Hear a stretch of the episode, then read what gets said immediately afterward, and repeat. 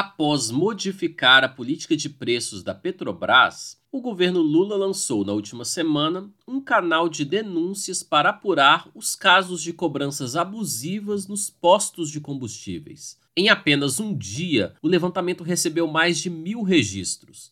Minas Gerais foi o estado com maior número de reclamações, totalizando 149 em apenas 24 horas. Em seguida vem o Ceará com 82 e São Paulo com 79 relatos de irregularidades. Na quarta-feira passada, dia 24, a Senacom, Secretaria Nacional do Consumidor, vinculada ao Ministério da Justiça e Segurança Pública, coordenou o mutirão do preço justo. A campanha aconteceu em todo o Brasil e contou com o apoio dos PROCONs a fim de monitorar os preços dos combustíveis nos municípios do país. Nesta terça-feira, um relatório com os dados será divulgado pela Senacom. Para relatar irregularidades, basta acessar o formulário disponível na página do Brasil de Fato, brasildefatomg.com.br. De Belo Horizonte, da Rádio Brasil de Fato, com informações da redação, locução Wallace Oliveira.